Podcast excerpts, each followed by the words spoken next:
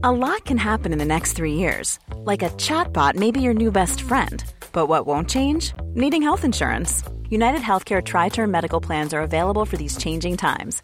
Underwritten by Golden Rule Insurance Company, they offer budget friendly, flexible coverage for people who are in between jobs or missed open enrollment. The plans last nearly three years in some states, with access to a nationwide network of doctors and hospitals. So, for whatever tomorrow brings, United Healthcare Tri Term Medical Plans may be for you. Learn more at uh1.com. If you thought the only way to get a more defined jawline with natural looking results was through surgery, think again. Juvederm Volux XC is a non surgical injectable gel filler that improves moderate to severe loss of jawline definition and can help you achieve natural looking results with little downtime. Even better, this improved definition lasts up to one year with optimal treatment. No maintenance required. Improve jawline definition for a smooth, sculpted look with Juvederm Volux XC. For important safety information and to find a licensed specialist, visit juvederm.com. That's J U V E D E R M.com. Not for people with severe allergic reactions, allergies to lidocaine, or the proteins used in Juvederm. Common side effects include injection site redness, swelling, pain, tenderness, firmness, lumps, bumps, bruising, discoloration, or itching. There's a risk of unintentional injection into a blood vessel, which can cause vision abnormalities, blindness, stroke, temporary scabs, or scarring. Talk to a licensed specialist to find out if it's right for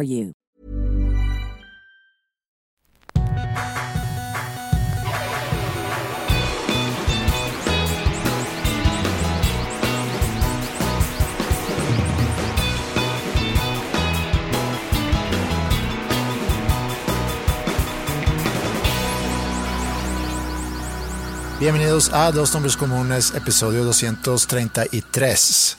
Uno de mis sobrinos, el más chiquito de los dos, me había mandado un mensaje hace un par de semanas, ya que vamos a ir a Suecia, y me dice, oye, tráete, tráete una camisa de, de México.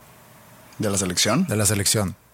Y le digo, ah, pues claro, la voy a buscar y te la voy a comprar. A ti y a tu hermano. Es un gran momento eh, para tener una camisa de la selección mexicana. Eh, yo creo que independientemente que tan bien o mal está jugando Pero la selección. hablo en general, o sea, la selección mexicana sub-20 quedó fuera del Mundial sub-20, quedó fuera de los Juegos Olímpicos.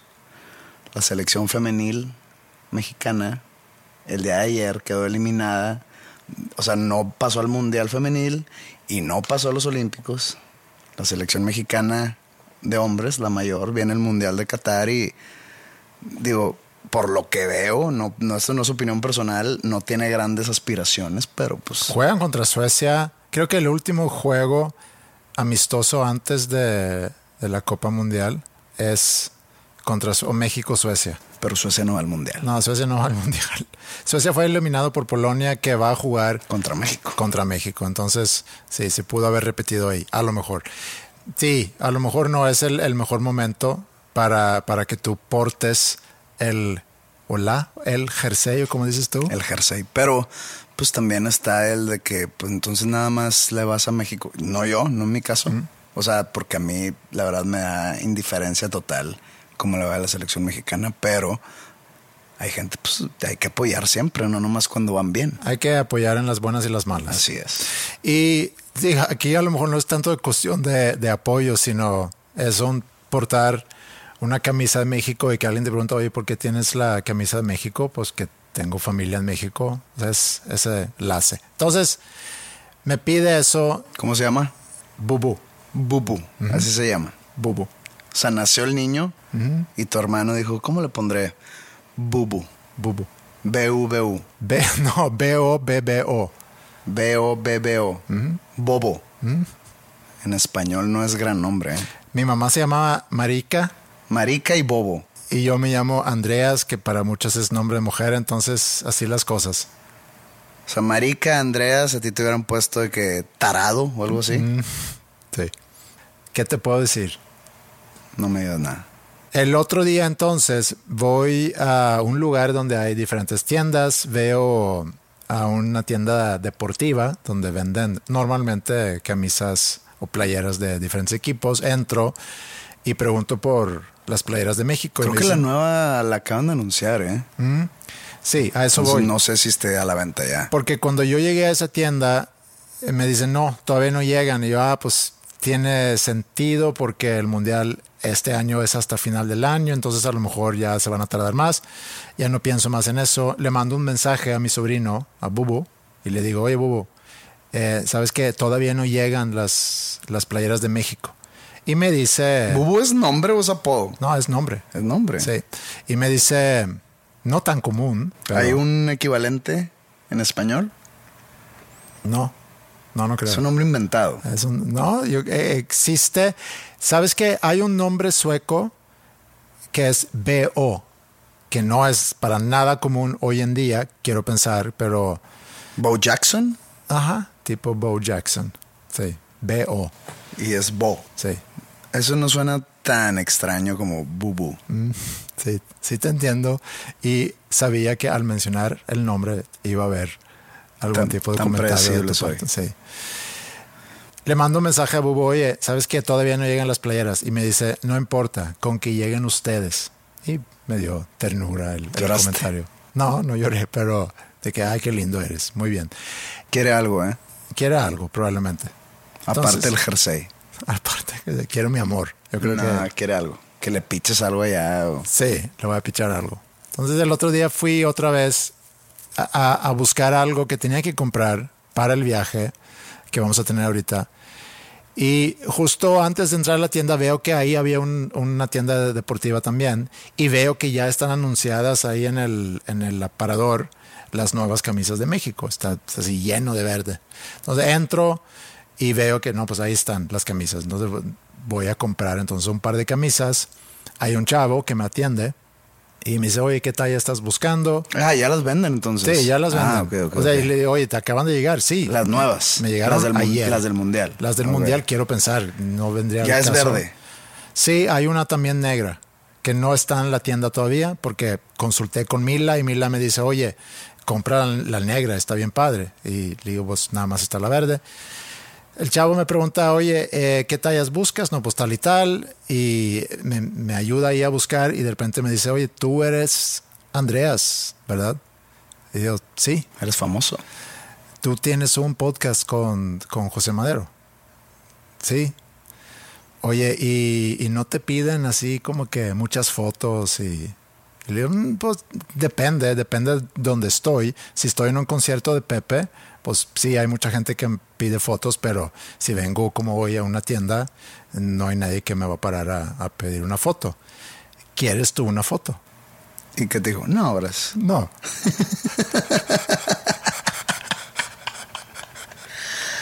Eh, si esta historia la pudieses documentar en un documento y mandársela a la persona de Instagram para que te haga la palomita, la historia será muy distinta. Sí. Y me, me dice, no, está bien, gracias. Y le digo, ah, ok. Y no sabía yo qué responder a eso, entonces me sentí un poco, Incómodo. un poco, sí, digo, sí, un poco incómodo. Y ya.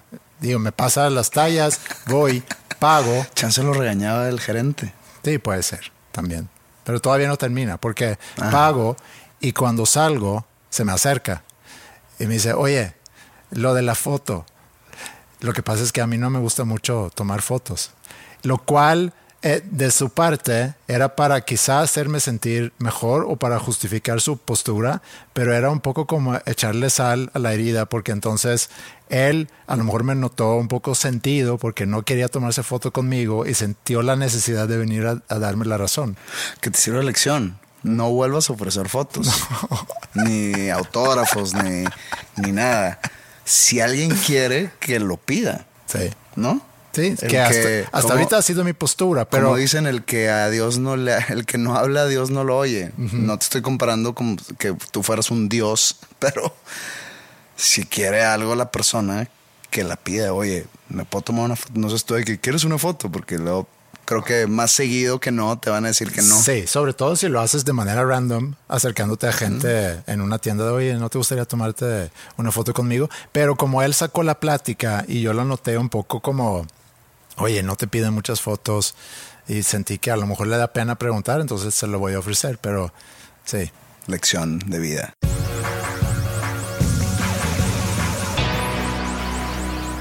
Hace tiempo tú me habías recomendado un podcast que creo que podemos recomendar también al público. Eh, Es un podcast en inglés, se llama Music Exists, con Chuck Clusterman. Clusterman y otro güey también, que no me acuerdo su nombre. Ni yo. Sí, pero Chuck Clusterman es fácil de recordar por, porque no es un nombre así muy común. Bueno, yo he leído muchos libros de Chuck Clusterman. Ok.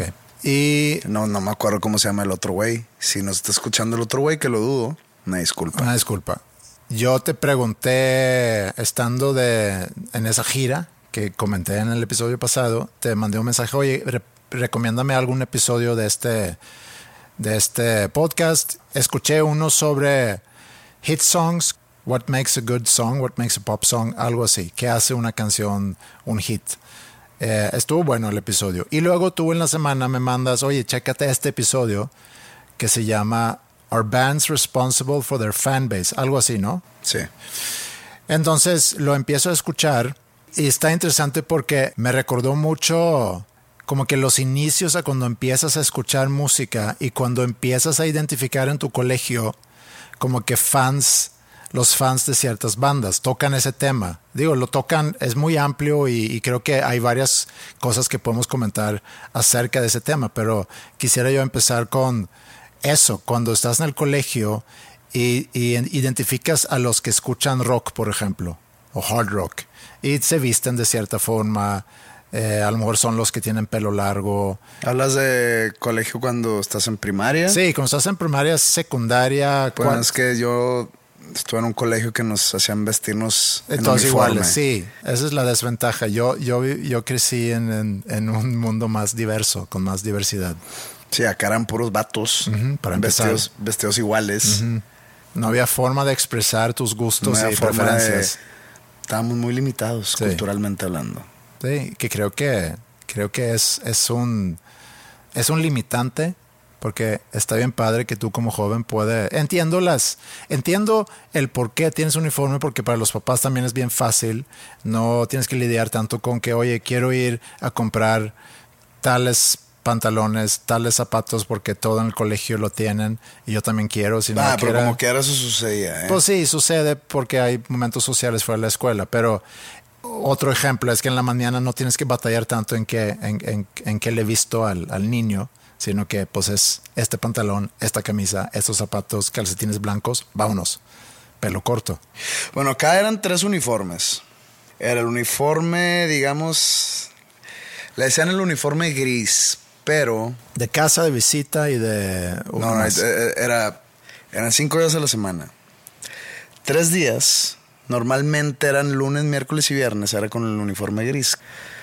El, el martes, por si mal no recuerdo, era el día de gimnasia. No es como que hacemos gimnasia, no hacemos piruetas ni, sí, ni nada por el estilo, pero era Educación física. educación fit, pero es que también el jueves. Pero en este caso era como que el día deportivo. Entonces era como otro pantalón, también igual de, de lana, no de lana, de poliéster o de algodón, no sé, pero para darse cuenta como si fuera de vestir. Sí sabes la diferencia entre lana, poliéster y algodón. Sí, pero es como una combinación de las tres. Una t-shirt blanca, fajado con cinto, porque era un pantalón semi de vestir, con tenis blancos. Aquí era tu oportunidad, con los tenis blancos, de portar cosas que, oye, que es el- son los nuevos tenis Nike o los nuevos tenis K-Swiss. Estábamos morridos cuando se pusieron de moda los K-Swiss, ¿sabes de los que hablo? Que eran todos blancos, ¿no? Y pues había otras marcas de la época, te estoy poniendo en una época exacta, había otras marcas como los British Knights. Tienes una canción que se de en, en Pues no honor se- a esos zapatos, ¿no? Pues no se trata de los tenis, sino nomás usa el nombre, Caballeros Británicos, British Knights, pero eran, eran las marcas, digamos, más populares. Entonces en ese uniforme era cuando tú te expresabas de cierta manera, ¿no? Y el jueves era el uniforme verde, que era igual, t-shirt verde, pants, ahora sí, pants verdes y tenis. Mm. O sea, eso era básicamente. Sumamente aburrido. Pues así fueron como 15 años de mi vida. Sí. Entonces, a ti no te tocó, a mí sí. Pero en prepa sí, pero en prepa ya estás más crecidito. Sí. Y ahí sí, entonces notaste tú seguramente que ciertos fans de ciertas bandas se vestían de cierta forma. Sí, pero no es como lo pintan en las películas, o a mí no me tocó como lo pintan en las películas, donde está muy separado el asunto de que los jocks no, no, no. o los, los, los del equipo fútbol americano. Sí, se me figura muy gringo y eso. o el otro lado están de que los metaleros, y acá están los punks, y luego están los nerdos. Este, como, o sea, sí hay, pero no está tan, No, no, no. tan Yo- separado. yo- nosotros teníamos unos cuantos metaleros que eran los que tenían pelo largo y con chamarra de, de mezclilla y que con la marca de la banda en la espalda y con los pins y tocaban a lo mejor algún instrumento. Y luego tenías también los que le gustaban el, el synth pop, que eran a lo mejor los que se vestían los New Wave. los New Wave que a lo mejor tenían más colores de pastel o el peinado medio, no sé, Flock of Seagulls y e- esa onda. Y luego también tenías a los que a lo mejor escuchaban a Morris, digo Morris todavía no, pero The Smiths, Smiths, The eh, Cure. The Cure, que se vestían de Los negro. más góticos, goths. Un poquito más y un poquito más como que una onda intelectualoide, ese tipo. Que se notaba en secundaria también en prepa. Yo me acuerdo en prepa, llegó a, a mi salón de prepa, creo que en el segundo año de prepa, un chavo que había repetido año y siempre ves- vestido de negro y tenía como que muy rapado a los lados y tenía el pelo aquí arriba, un poquito como tú, pero más largo, siempre peinado como que hacia enfrente, cubriendo la mitad de su cara. Como Y- yo, dices. no, no, no, pero tú tienes un corte, un pelo largo arriba y rapado a los lados. Pues le quería sacar plática porque era el nuevo al salón y me dices que yo soy muy fan de Cure y a mí me gustaba también de Cure. Traté de entablar conversación con él, pero noté que él como que me rechazaba y no quería platicar de música conmigo, que ya mucho después puedo yo entender, y sobre todo escuchando este episodio, puedo entender que él a lo mejor sentía, oye, tú no te metas con mi música, tú no te vistes como yo, tú no eres tan fan como yo, tú escuchaste cuatro rolas de esa banda, tú no sabes nada de esa banda, entonces no vengas conmigo a hablar de música. Me puedo identificar un poco ahí. Digo, a mí me tocó otra época totalmente que a ti. Pero pues yo estaba en prepa, tú estás hablando de secundaria. Es otro, Sí. otra edad. Pero a mí en los noventas, a ti en los ochentas seguramente. Sí, finales de los Y ochentas. acá era, pues o eras fan de todo el movimiento grunge, dígase Nirvana, Pearl Jam, Alice in Chains, Soundgarden, Stone Temple Pilots. O eras fan de U2, o eras fan de, pues estaban los punks, que si Rancid, que si Green Day, que si Offspring. Entonces como que sí se notaba más, pero más rockero el asunto, no, no The Cure, no Smiths, no Oasis, Duran Duran. ni Duran Duran. O sea, era más como más alternativo, digamos. Rock Pero, alternativo. pero pues estamos en México en otra época. sí. Entonces sí es muy diferente. Sí. Y bueno, en este episodio de Music Exists, hablan, tú me habías dicho, oye, es que hablan sobre cómo, cómo las bandas, y de hecho el título del episodio es así, si las bandas son responsables de sus fans. O que las bandas no responsables, que si las bandas son los responsables del tipo de fans que tienen, Ah. o que si ellos escogieron su fanbase. Sí. Ahorita mencionaste YouTube. Yo era muy fan de YouTube en los ochentas.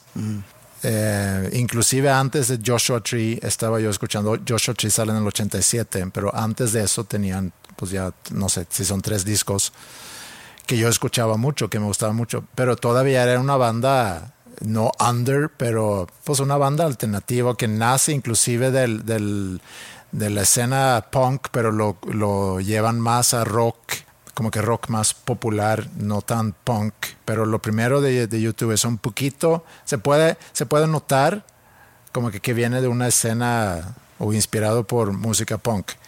Pero luego pues, sale Joshua Tree y se hace muy, muy grande, muy mainstream. Y en algún momento YouTube se convierte en una banda que creo que pasa lo mismo con Coldplay, que se convierte en una banda donde... Que no tiene identidad el fanbase, pues. O sea, Que- sí, y que no es- que no tenga identidad, sino que hay tantos tipos de gente, Sí, de idiosincrasias, de backgrounds, de características, que ya se pierde, que, que ya no puedes describir cierto fandom o cierto fanbase. E inclusive, creo que los mismos fans que a lo mejor escuchaban October Boy, eh, Under Blood Red Sky, los primeros discos, que en algún momento seguramente le dan la espalda a la banda diciendo, oye, ya uno, todo el mundo le gusta YouTube. Dos, ya son demasiado mainstream y como que dejaron atrás lo que, lo que a mí me hizo gustar la banda desde inicio, como en tu caso con Wizard, por ejemplo. Y también otro factor, y pasa mucho con Bono, que en su momento se convierte en un activista social. Por un lado es admirable porque tienes ya una plataforma tan grande y puedes hacer algo bueno con esa plataforma, pero también a mucha gente le cae muy mal el, por qué andas tú juntándote con Nelson Mandela en su momento. Con el Papa. Y con el Papa y no dudo que ahorita está juntándose con Zelensky en Ucrania. O sea, artistas que se convierten en, en, activistas sociales que también le pasa a Coldplay en su momento cuando se involucran con Oxfam, Make Trade Fair y empiezan a hacer acciones para ayudar a negocios locales en, esta gira, partes del mundo. En esta gira que, que acaba de hacer Coldplay que pasaron por México. Un amigo mío, que es muy fan de Coldplay, de hecho, tuvo una experiencia grata amarga porque resultó que él, él conoció y tuvo el, digamos, la responsabilidad de pasear al papá de Chris Martin por Monterrey. Ok. Que cómo llegó a eso es una larga historia. Ok. Pero haz de cuenta que él tenía que moverlo, los sacó a comer, los sacó a pasear. Eh, él, vio los dos conciertos que dieron en el Estadio los Rayados, los vio eh, desde el palco de la directiva del Monterrey con el papá de Chris Martin. Y él me contó que a mitad del concierto el señor se tenía que ir del palco y se tenía que ir a una zona por el escenario que había bicicletas estacionarias. Y que digo, ya no me contó, pero me lo imaginé, que esas bicicletas se ponía gente, como que eran a mero, a mero adelante, supongo, como antes del público, yo creo que estaban las bicicletas ahí, y había gente pedaleando porque ellos mismos estaban creando la energía con la que el concierto se estaba produciendo. Por eso estaba aquí su papá, no era como que, no, no, como que el papá como que sí, sí, sí, pero pues este güey, el Chris Martin, como que aprovecha porque está el papá ya mero adelante y, que él dice que aquí está mi papá pedaleando. Dándonos luz. Pero como que lo, lo introduce y todo. Eh, y sí, o sea, es, es, una como una buena causa. Sí, sí. Es admirable incluso. Ajá. Pero llega un punto donde estos tipos parece que tienen un tipo de complejo de Mesías como Bono, mucho más Bono que Chris Martin. Y sé que nace de un buen lugar ser así, tan, o sea, usar tu tan grande plataforma para hacer un beneficio a la humanidad. Pero sí entiendo el por qué pueden llegar a caer mal. Es que hay cierto narcisismo eh, eh, ahí. Es como la madre Teresa. La madre Teresa no dudo que haya sido un gran narcisista. Inclusive no dudo que los grandes activistas sociales que conocemos en la historia, tienen cierto grado de narcisismo donde en el caso de Madre, Madre Teresa ha sido muy criticada porque mantenía a la gente que ella cuidaba o ayudaba en condiciones muy deplorables, muy malas para ella poder salir diciendo que mira cómo viven esas personas y cómo, cómo yo cuido a, es un tipo de Munchausen by proxy. ¿Sí sabes qué es eso? Explícalo porque no me acuerdo exactamente ahorita. Es una, enfermedad, pero está la enfermedad Munchausen, que Munchausen, la enfermedad es que tú te enfermas a ti mismo para llamar la atención de alguien que te cuide.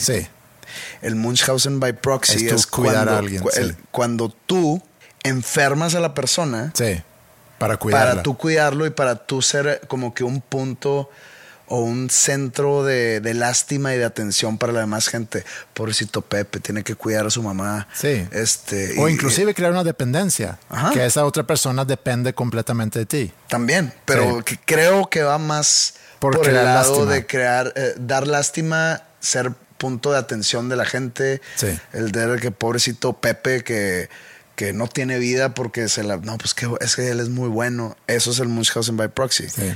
Pero o sea, lo clave acá es enfermar a tu a la persona que está bajo tu cuidado para tú llevarte esas palmadas, digamos. Sí. Este, y eso cuentas de la madre Teresa, digo, yo, yo, yo no estoy enterado, pero suena a Munchausen by proxy de un tipo. Digo, para ser activista y para llegar a tener una voz tan grande como puede ser la voz de Chris Martin o como puede ser la voz, y no estoy hablando como cantante, sino voz de, o plataforma. Pues, su alcance. Su alcance, tiene que haber cierto empuje ahí, o sea, algo que le empuja a la persona, porque a lo contrario que comenté hace rato del, tener el, el eh, imposter syndrome, el síndrome del impostor, que siempre te haces de menos y yo no voy a, ¿cómo voy a ocupar lugar? ¿Cómo voy yo a hablar de eso? ¿Cómo, cómo creen que yo voy a saber de esas cosas? Esas personas es todo lo contrario. Es, yo tengo algo que decir y van ganando terreno y utilizan su plataforma y de repente son los expertos hablando de pues cualquier cosa. Entonces, eh, nos desviamos un poco, pero a lo que iba es que creo que hay fans tanto de bandas como Coldplay y de, YouTube que los fans seguramente le ha dado la espalda a la banda por esas razones. Digo, también Coldplay ha cambiado de estilo muchas Mucho, veces. sí. Y YouTube, creo que más Coldplay que YouTube. Sí, también creo. Pero también es cómo te mantienes vigente como banda tantos años como, digo, YouTube mucho más que, que Coldplay, pero YouTube... ¿Qué pasó en la historia de YouTube que empezó siendo un grupo de culto y de repente se convirtió en una banda que a todo el mundo le gustaba. Y ahora es una banda que es moda que te cae o tirarle mierda. ¿Qué hicieron bien o mal para convertirse de una década a otra como una banda dorada a una banda pues yo creo que no yo creo que no es la banda yo creo que es Bono yo creo que Bono puede llegar a caer mal por lo que acabamos de decir no es la banda. No, es, no es un punto de inflexión lo que pasó con Apple. Creo que tiene que ver, pero también es, es parte del mismo síndrome. A ver, espérame, si yo un día me despierto y me topo en mi celular que me se descargó automáticamente y de manera gratuita el álbum nuevo de Kanye West y no lo quiero, lo borro y ya. Pero no haces escándalo de eso. No hago escándalo, no me caga Kanye West, no me cagaría Kanye West, no tuitearía, no, no me esperaría que sacara otro álbum para volver a hablar mal de él. O sea, nada más lo borro y ya.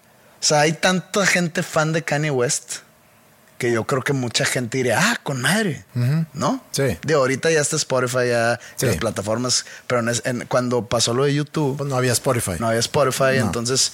Y a lo mejor para poner en contexto, eh, Apple hace una colaboración con YouTube y cuando sacan, no me acuerdo cuál era el nombre del disco, que pasa justamente lo que acabo de decir. La gente despierta, ven su librería de iTunes y ven que se descargó gratuitamente. Y mucha gente se sintió como invadida, invadida su privacidad, de que por qué tiene, o sea, como si fuera un pecado mortal tener a mí no me gusta YouTube. Sí, que ¿por qué lo tengo en mi celular? ¿Qué le pasa? Se meten en mi privacidad. No, güey. No, pues ocupando espacio, pero... ¿Lo borras? Sí, lo borras. Sí, así de fácil. Eh, yo creo que es parte del, mismo... Pero si piensas que fue un punto de inflexión importante para de repente que YouTube le caiga mal a todo el mundo. Pero creo que es consecuencia de muchas cosas, de que uno, Bono, empieza... Hay también un... que no me acuerdo si era en el Super Bowl, inclusive donde YouTube siempre ha tenido una relación de odio-amor con Estados Unidos. Han criticado a Estados Unidos. Eh, Bullet the Blue Sky, por ejemplo, es una canción que critica mucho a Estados Unidos, pero también han hecho una gran carrera gracias a Estados Unidos, porque una vez que la rompes en Estados Unidos, eh, pues te, va muy bien. Pero bueno, tienen esa canción, por ejemplo, que critica y Bono también, por ser una persona, otra vez activista social, también con, con ganas de opinar sobre, sobre diferentes cosas, pero hay una presentación que no me acuerdo y eso sucede poco después de 9/11 y ellos hacen algún tipo de tributo en ese, en ese show a, Estados Unidos y a las víctimas del ataque y todo lo demás, que yo también creo que a cierta gente le cae mal, de que como que no te metas en, en la política. Hay, los fans podemos tener problema cuando tu artista se vuelva muy vocal o muy político en ciertos temas. Puede ser que te gusta, digo, una banda de punk es parte de él, el criticar a la sociedad y criticar al gobierno y estar en contra. Una vez me pasó, mira, y yo sé que este episodio del cual hablamos de Music Exists toca el tema de Morrissey. Me gusta mucho la música de Smiths, me gusta mucho la música de Morrissey. Y he visto Morrissey en vivo unas cuatro o cinco veces, ¿ok? La última vez que lo vi en vivo fue allá por el 2016, 2015, aquí en Monterrey. Y yo teniendo experiencia en venues de ese tipo y con promotores de ese calibre, yo tenía como inside info de ciertas cosas. Pero ahorita lo que sucede cuando va a ser a Morrissey. Él es un vegano muy, muy vocal, ¿no? Hardcore. Hardcore vegan. Entonces, para empezar, y ahorita regresamos a este tema del veganismo, este, del veganismo extremo. Para empezar, tú llegas, ya sea en la Arena Monterrey o en el Foro Sol o donde tú quieras que vayas a ver a Morrissey y no venden por contrato con Morrissey, no pueden vender productos con animales. Animal. Entonces tú llegas con hambre, hoy pues voy, a, al concierto de Morrissey, me voy a ir a las 7 de la tarde para llegar temprano, ya sabes, por el tráfico y que no empiece el concierto. Y, llegas con hambre, pues no hay pedo, me echo allá un hocho o una hamburguesa, o, pues no hay, güey. Ya te la pelaste, sin comer. Entonces llegas y si el boleto dice una hora, o sea, el concierto empieza a las 9 pm, muchas veces Muchas de las veces en que un artista grande tiene un abridor, no es por buena onda, no es porque está empujando el talento joven y a los artistas emergentes, es para no empezar a la hora que está ahí. Cuando es un artista de ese tamaño que no necesita un telonero. Hay artistas un poco más pequeños o no tan grandes que sí necesitan una gira con un telonero para que ese telonero jale más gente y se vendan más boletos. Pero en el caso de Morrissey, en el caso de YouTube, en el caso incluso de Blink tú con nosotros, con Panda, no era así. Pero hay otras, hay otros artistas que sí traen un telonero para que el show empiece a la hora que dice el boleto. Sí, con algo. O sea, que empiece algo. Sí, claro. Si no, la, la ciudad o el municipio, ya en cualquier lado, los multan, ¿ok?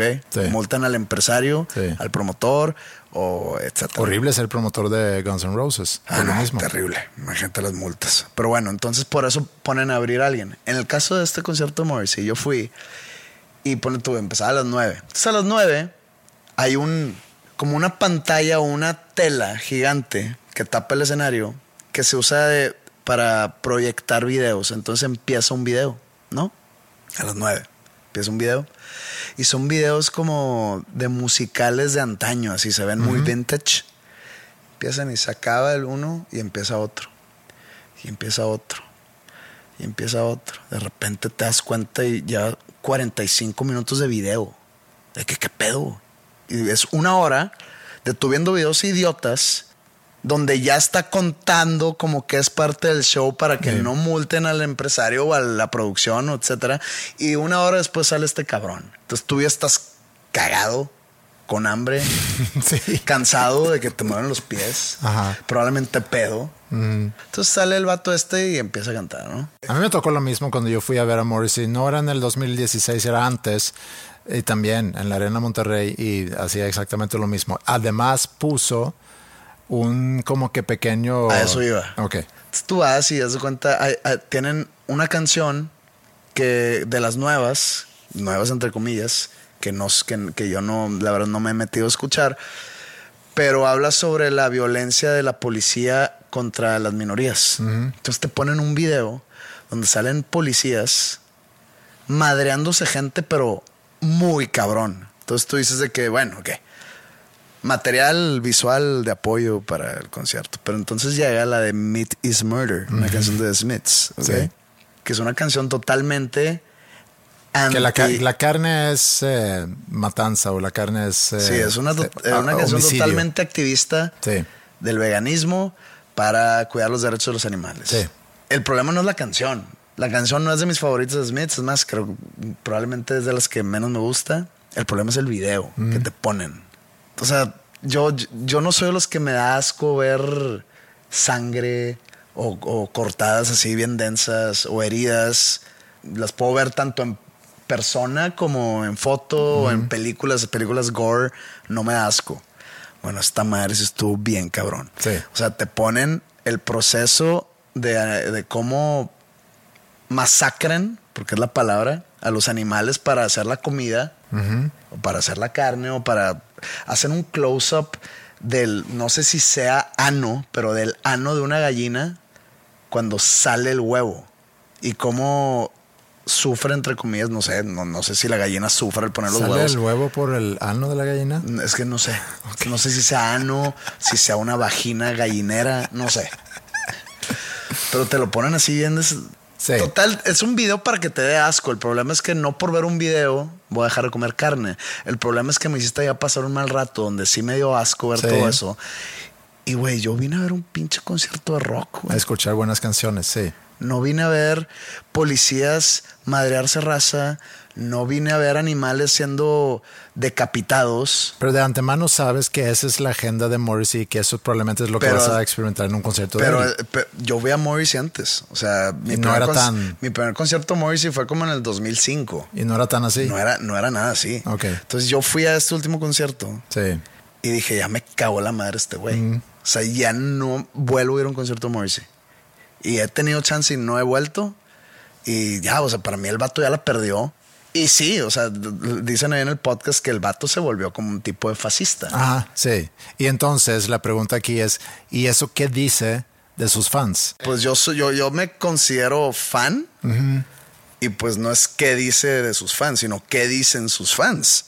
¿Qué di- bueno, ¿qué dicen sus fans? Pero eh, lo que hablan mucho, o, el- o el- como que el tema central en este episodio, porque hablan de diferentes tipos de bandas. Sí, sí, pero eh, en este caso el de Morrissey hace que ir a verlo es un mal rato, pero 360 Sí, grados. pero usan el Desde tener hambre hasta estar nefasteado por una pinche introducción de videos porque el vato no quiere salir a las 9. Y por los videos que te pone de apoyo visual de su concierto que te dan asco y te dan, no sé, que Pero hablan sobre, en este episodio, hablan sobre cómo tú te identificas y regresando a lo que te platicaba de que cuando yo estaba en secundaria, inclusive en prepa, y ves a gente portando pues la camisa de cierta banda, ¿no? O que eso es una es un statement, es una forma de decir a mí me gusta esa música, no como hoy en día vi un vi un meme o, no- un artículo, no sé si era cierto o no, pero me llegó en la mañana eh, decía que niño eh, suspendido de clases porque su maestro lo veía con una, con una lima de, de Nirvana o con un t-shirt, una t-shirt de Nirvana y le preguntaba, oye, dime tres canciones.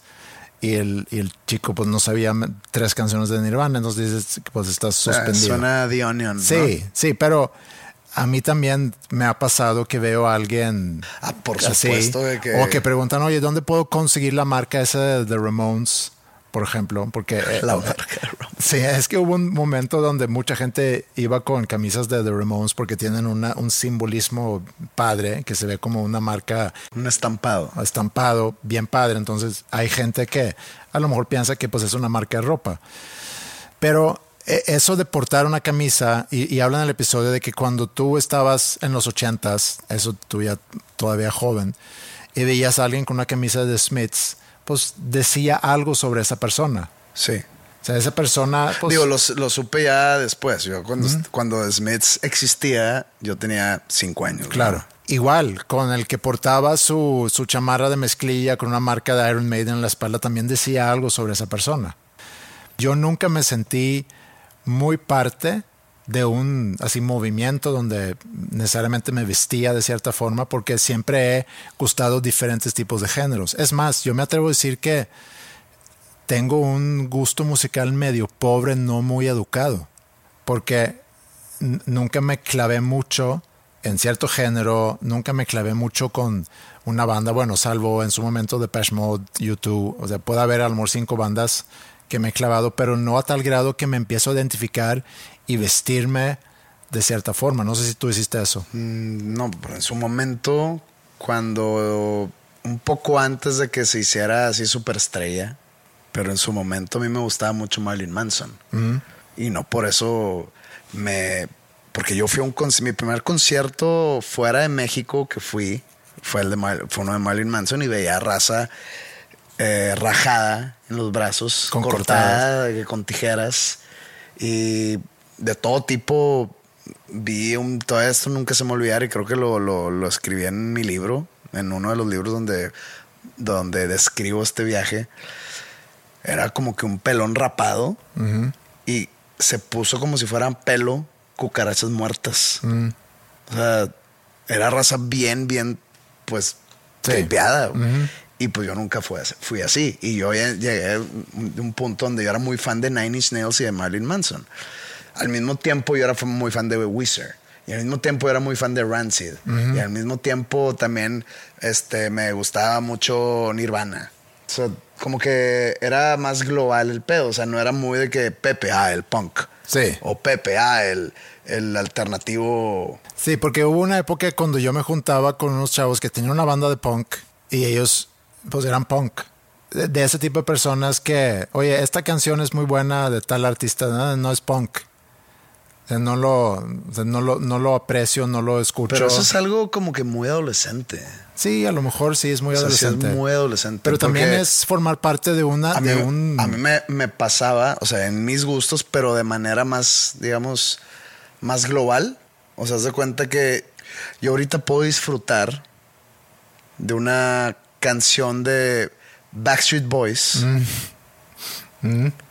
O sea, que yo escucho I, Want It That Way, que se me hace una gran canción. Sí, es buena. Pero en su momento, yo ni de pedo la escuchaba sí, te porque era una boy band. Sí, es como, no, no, no, porque no era punk, no porque no era grunge, no, es porque, no porque no era alternativo, sino porque venía de una boy band. Sí, pero la podías escuchar a escondidas no lo escuchaba escondidas porque sentía yo que me estaba faltando el respeto a mí mismo. Y ahorita puedo poner también Bye Bye Bye de NSYNC. Sí. Y está con madre y la escuchas y te recuerda por nostalgia a esas épocas donde lo recuerdas con, con gusto, esas épocas. Pero estás recordando una época donde lo que te está recordando lo odiabas.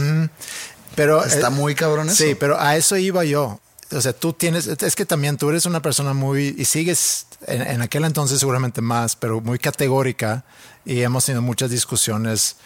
Eh, ayer tuvimos esa discusión con bandas y demás, pero quiero regresar a eso. Tú a lo mejor estabas más fiel a tus gustos, eso es a lo que, a lo que iba cuando decía que yo... Pero no tan, tan exclusivo como que me lo contaste a tus amigos de... No, porque no es punk. Ah, no, no, no. no acá, era, acá era no porque es algo. Sí, no, yo escuchaba de todo y si una canción me gustaba, me gustaba, independientemente a qué género. Yo nunca llegué a ser, ah, es que es una boy band, entonces no me voy a faltar el respeto a mí mismo. Yo podía escuchar en Sync y Pearl Jam y decir, ah, pues son buenos los dos. Pero pasa algo chistoso hoy precisamente porque venía escuchando este episodio y está, no me acuerdo exactamente de qué estaban hablando, pero pensé de eso, de mis gustos cuando era joven y que podía escuchar de todo. Y, y sí, dije a mí mismo, sí, yo puedo disfrutar mucho una canción de Katy Perry, o sea, hoy en día, y ya, y solté eso y, me paré en una tienda para comprar una cosa, meto a la tienda y está sonando Katy Perry. Y me dio mucha risa la que me está atendiendo como que no entendió por qué. Le dije, ah, es que estaba pensando en Katy Perry, aquí está sonando, y no entendió, y me sentí otra vez incómodo como con, con el chavo de la foto, y me salí de la tienda muy rápido. Pero has dicho, ¿no, eh, ¿no quieres una foto? ¿No quieres una foto?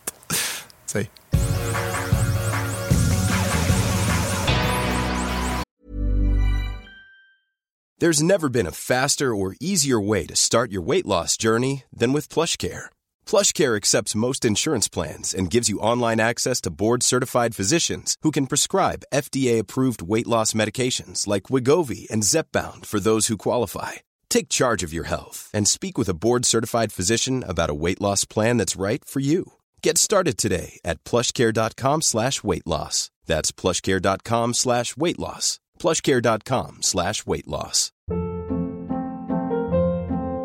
Hold up. What was that? Boring. No flavor. That was as bad as those leftovers you ate all week. Kiki Palmer here, and it's time to say hello to something fresh and guilt-free. Hello Fresh. Jazz up dinner with pecan-crusted chicken or garlic butter shrimp scampi. Now that's music to my mouth. Hello Fresh. Let's get this dinner party started. Discover all the delicious possibilities at HelloFresh.com.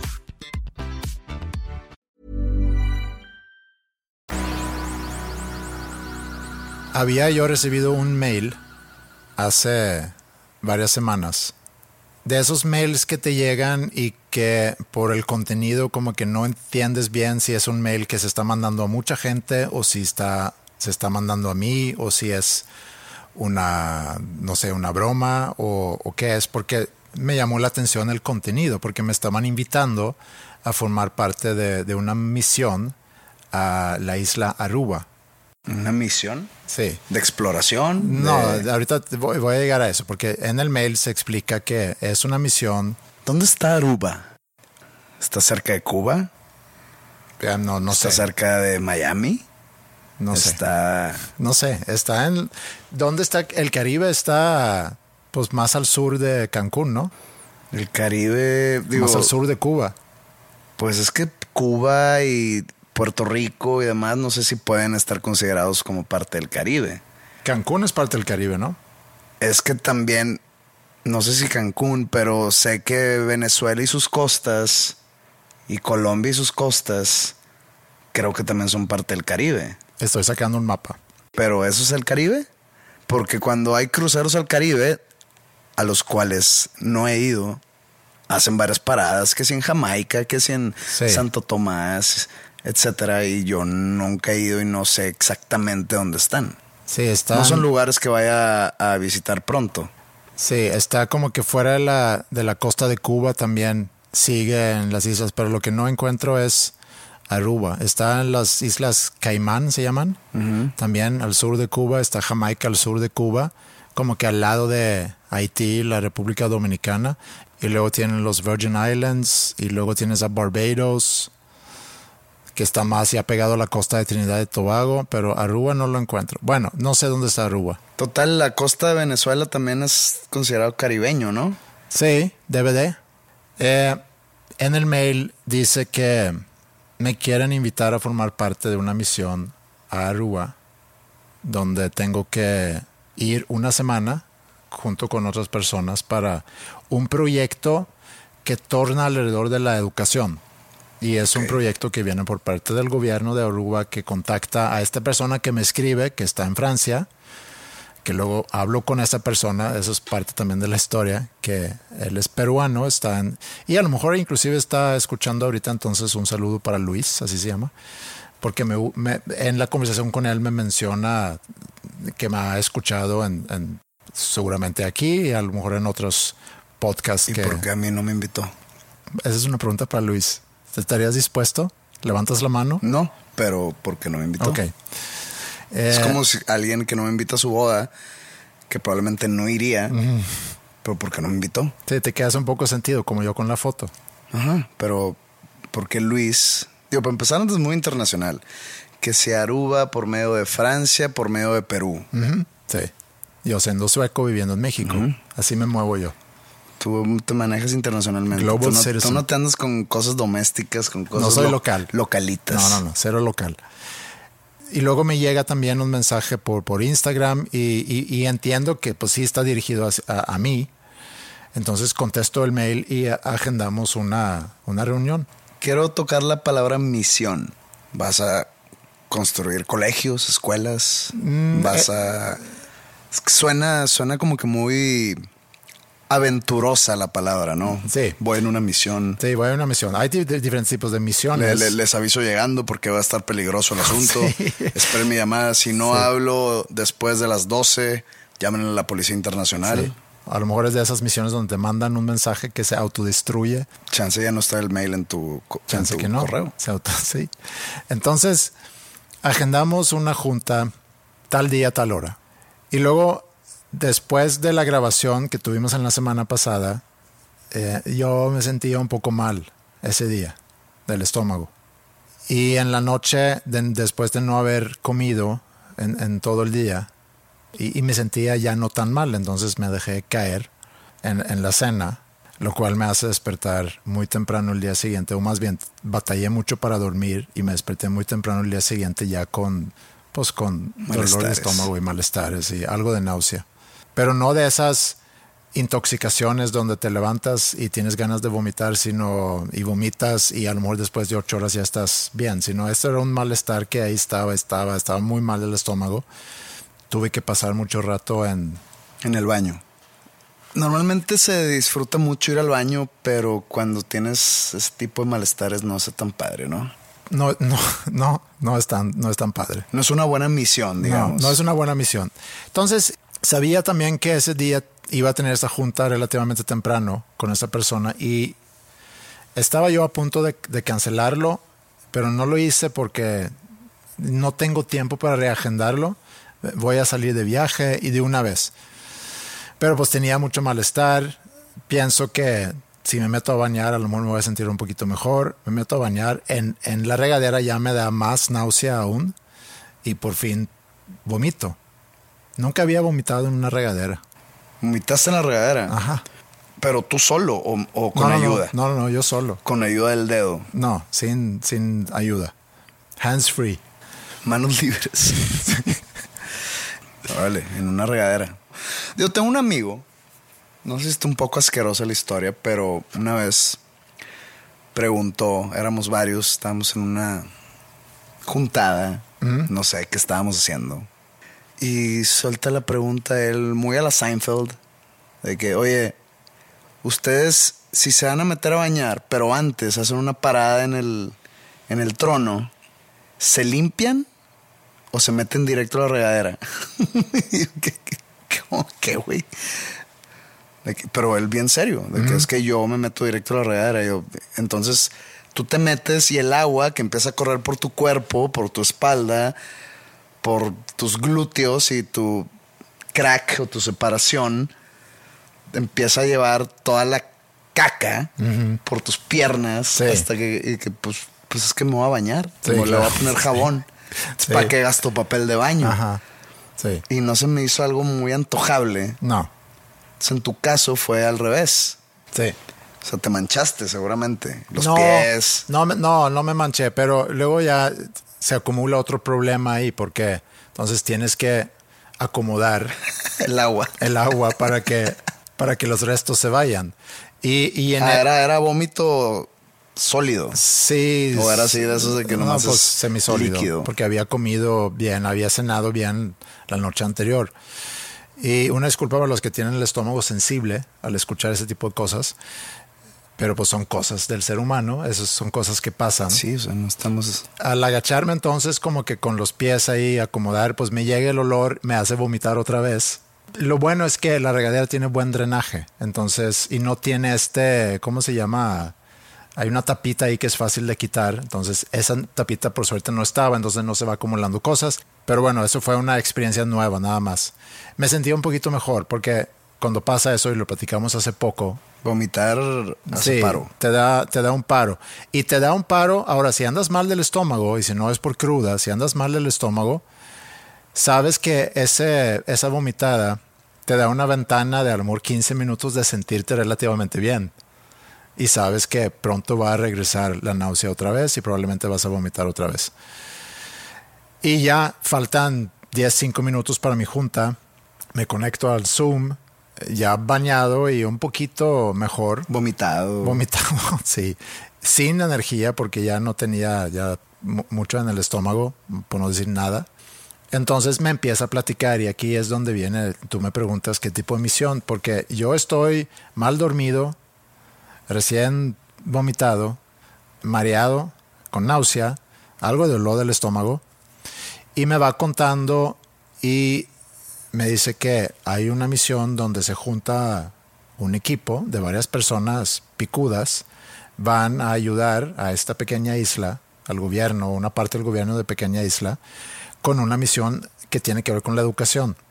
Pero como estoy medio mareado todavía, no capto muy bien todo lo que me platica, todo lo que me está diciendo. Entonces no tengo una muy buena respuesta a tu pregunta exactamente qué es lo que se supone que, que voy a hacer. Pero me explica que vas, es una semana, entrevistas a gente con un, un objetivo de crear algo, un centro, algo educativo que luego va a ayudar a la isla a, a- a prosperar o qué sé yo. Y te pagan cosas. Te pagan también, sí, te pagan. O sea, te vas a ir a Aruba. No, Le dije que, que, no, que no puedo, al menos de que sea quizá en diciembre, pero lo querían hacer antes. Y dije, no, se me hace que está, está complicado. Pero me sentí muy honrado de que me habían buscado. O sea, yo no tengo el perfil mm, de, ir a Aruba, no, por lo visto. Tú no tienes ese perfil. Yo creo que ha escuchado este podcast, ha escuchado Habitat también menciona, seguramente ha escuchado el otro de This is Our Land que habla más sobre temas educativas y no sé. Gran podcast. Redes. Sí, gran podcast educativo. No me lo pierdo. Si, si, te gusta, si te gusta la educación, y a lo mejor por eso no te buscan a ti, porque a ti no te, te interesan esos temas. Te acabo de decir que es gran podcast. No me lo pierdo. Es más, ¿cuándo sale el nuevo? Ya salió. Ya salió.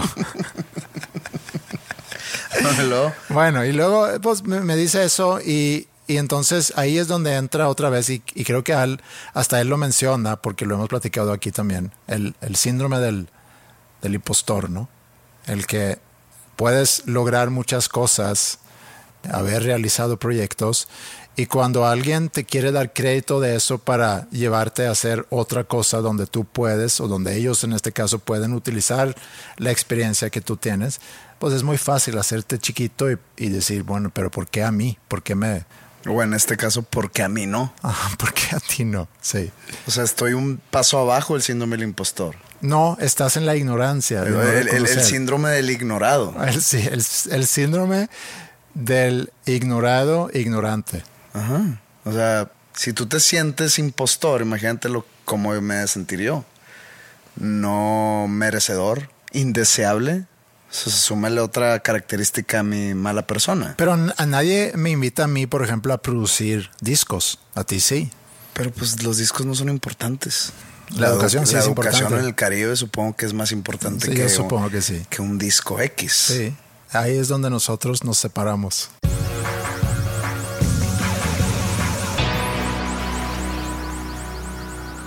Me mandaste una captura de pantalla de que la Eurovision llega a Latinoamérica. Sí, terrible. En este año, creo que a principios empezaron eso en, Estados Unidos también. American Song Contest se llama, que es el que estaba encargado de la parte de Eurovision que Eurovision es con todos los países europeos, ¿no? En Suecia se llama Melody Festival, o el Festival de la Canción. El que estaba encargado de eso por muchos años, como el general de ese, él decidió, creo que con otras personas, a llevar el concepto y probar la fortuna en Estados Unidos. Entonces tú llevas el formato, no sé cómo él, si él compró los derechos al formato, no sé cómo funciona, va a Estados Unidos, como funciona cuando vendes formatos es que vas a los diferentes canales y dices, oye, tengo este formato, si te interesa hacemos un piloto o a lo mejor firman luego, luego una pequeña temporada. Bueno, eso se lanzó ahorita en Estados Unidos.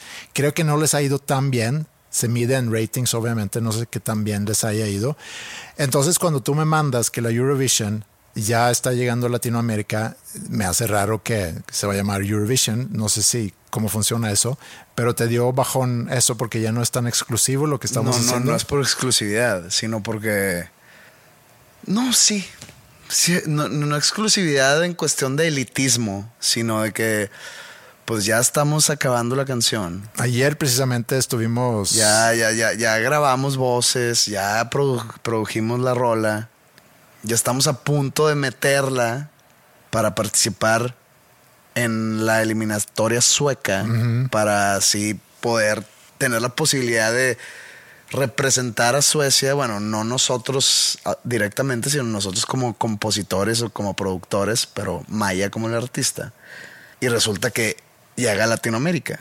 O sea, nada más vi como que un tweet de la Eurovision diciendo que y ya llegó el día de anunciar que Eurovision llega a Latinoamérica. Y que puta madre. No porque quisiéramos este, participar representando a México no va por ahí, sino porque ahora...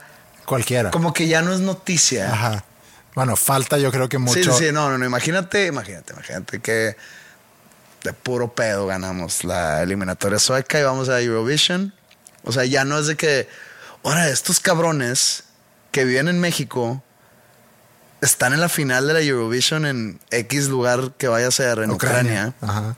Ah, pues sí, Eurovision, como lo que va a ser aquí en Costa Rica. Porque se fueron hasta allá. Sí, porque se fueron hasta allá. Sí, sí, me entiendes eso. esa frustración rara. Que nos falta mucho camino por recorrer, pero. Pero ya llevamos buen avance. Y hace rato que te dije que, que en cuanto a gustos musicales eres muy categórico porque tuvimos varias discusiones, o bueno, tú y Flippy tuvieron varias discusiones ayer precisamente sobre referencias musicales. Tenemos muchas diferencias Eh, de sí, gustos musicales. Tienes much- tienen muchas diferencias. y eso me da mucho la atención. Totalmente diferentes influencias. Digo, comparten ciertas cosas y lo que, lo que yo admiro mucho de Flippy, eso es algo que, que noto ahorita que estamos en el proceso, que ya se anunciaron los ocho finalistas pero de Nuevo Talento Nuevo León, porque llegan muchos videos y tienes que pues, hacer un filtro, ¿no? Para que el jurado pueda escoger ocho finalistas y pasas por, por muchos videos y a veces es difícil porque unos cuantos son excepcionalmente buenos, donde notas, esa es, si lo queremos comparar con el fútbol, mira, este es un Ronaldo, ese es un Messi, ese es un... Se separan de los demás en cuanto a composición, en cuanto a ejecución, etcétera. Y luego hay varios que son como que buenos, que tú ves un partido de fútbol quizás sin saber mucho fútbol y es muy difícil de notar, oye, ese mediocampista no, no, no sé si es muy bueno o si es regular o si es malo. Pasa lo mismo cuando ves tanta música. Digo, hay quienes dicen, oye, este no, nomás no. Pero hay muchos que son como que regulares, que es difícil saber qué tan buenos realmente son. Y agrégale a eso que es tan subjetivo, porque estás partiendo de un gusto musical. Entonces, al final de cuentas, cuando compartimos listas Flippy, yo vi, vi que teníamos muchas selecciones en común, lo cual a mí me da gusto porque Flippy sabe más de música que yo. Pero también noto ahí que yo escojo ciertas cosas o descarto ciertas cosas que él selecciona y le pregunto, oye, ¿por qué seleccionaste eso? No me gustó nada. Lo bluseado. Pues, no, no, pero me dicen, es que no te fijaste en la letra. O sea, la letra a mí me rompió. O tal cambio en no sé qué. Y dije, pues es que a mí me pasó por completo porque yo lo que busco es si la melodía es buena, si cantan bien. Al escuchar un minuto cada canción sabes. Para mí sí, pero para él no. Si tú escuchas una canción de cuatro minutos y te gusta porque a la mitad de la canción hicieron un cambio interesante, pues entonces tu gusto está demasiado específico a lo técnico. Si yo fuera el juez de ese tipo de concursos, a mí ponme un minuto la canción. Que no te invitaron, ¿verdad? No, nunca lo han hecho. Que no importa. Es Otra vez. El síndrome del, ig- del ignorante, Del ignorado, ignorante. el ignorado. Ponme un minuto y con ese minuto te puedo decir si me gusta la canción. No si es buena, si me gusta la canción. Sí. O sea, puede ser un minuto y puede venir un cambio y, y un time signature de cinco octavos y luego regresar a cuatro cuartos.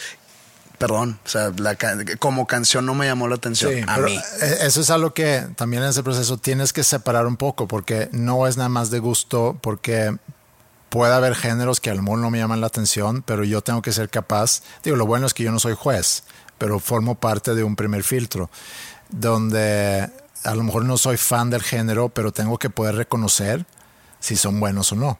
Entonces eso es lo complicado. Pero bueno, eso fue de, de gustos musicales. Veo que ya estamos pasándonos la hora. Es hora de darle De decir adiós. de decir adiós, darle fin a este episodio 233, que va a ser el, el último episodio por un ratillo, no sé, ratote. Yo creo que no es fin de temporada porque también lo pensé el otro día. Temporada 10, ahorita estamos en la temporada 9. Yo sé que tú no tienes noción de que si estamos en la temporada tengo 1. idea de qué temporada todavía. estamos. Sí, pero temporada 10 se me figura que debe ser como que última temporada. Entonces quisiera yo darle más vida a la temporada 9.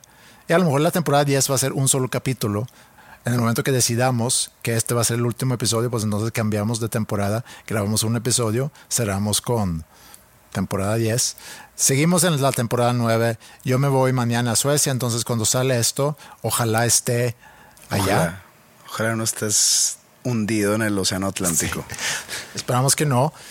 Y luego, pues bueno, nos vemos aquí a lo mejor en agosto. Luego viene otro viaje, vi- viene el proyecto de seguir, de seguir con la Eurovision o la Eurocopa, como la llamamos nosotros. Eh, entonces, ahí vemos. Pero como sea, muchas gracias por acompañarnos. Cualquier cosa, ahí estamos en redes como Dos Nombres Comunes. El mail es podcast. ¿Algo más? Es todo. Es todo. Que tengan un buen verano.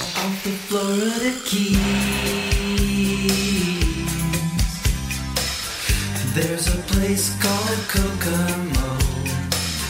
That's where you wanna go to get away from it all. Bodies in the sand.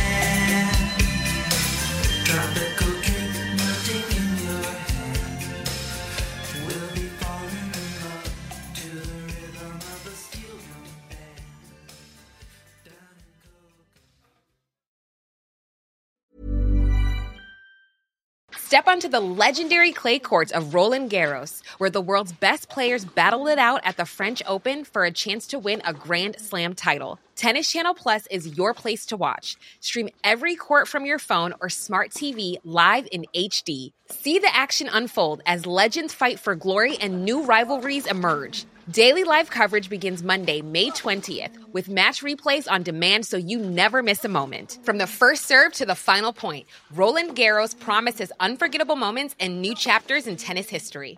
Stream now with Tennis Channel Plus to be there when it happens. Even on a budget, quality is non-negotiable. That's why Quince is the place to score high-end essentials at 50 to 80% less than similar brands. Get your hands on buttery soft cashmere sweaters from just 60 bucks, Italian leather jackets, and so much more. And the best part about Quince, they exclusively partner with factories committed to safe, ethical, and responsible manufacturing. Elevate your style without the elevated price tag with Quince. Go to quince.com slash upgrade for free shipping and 365-day returns.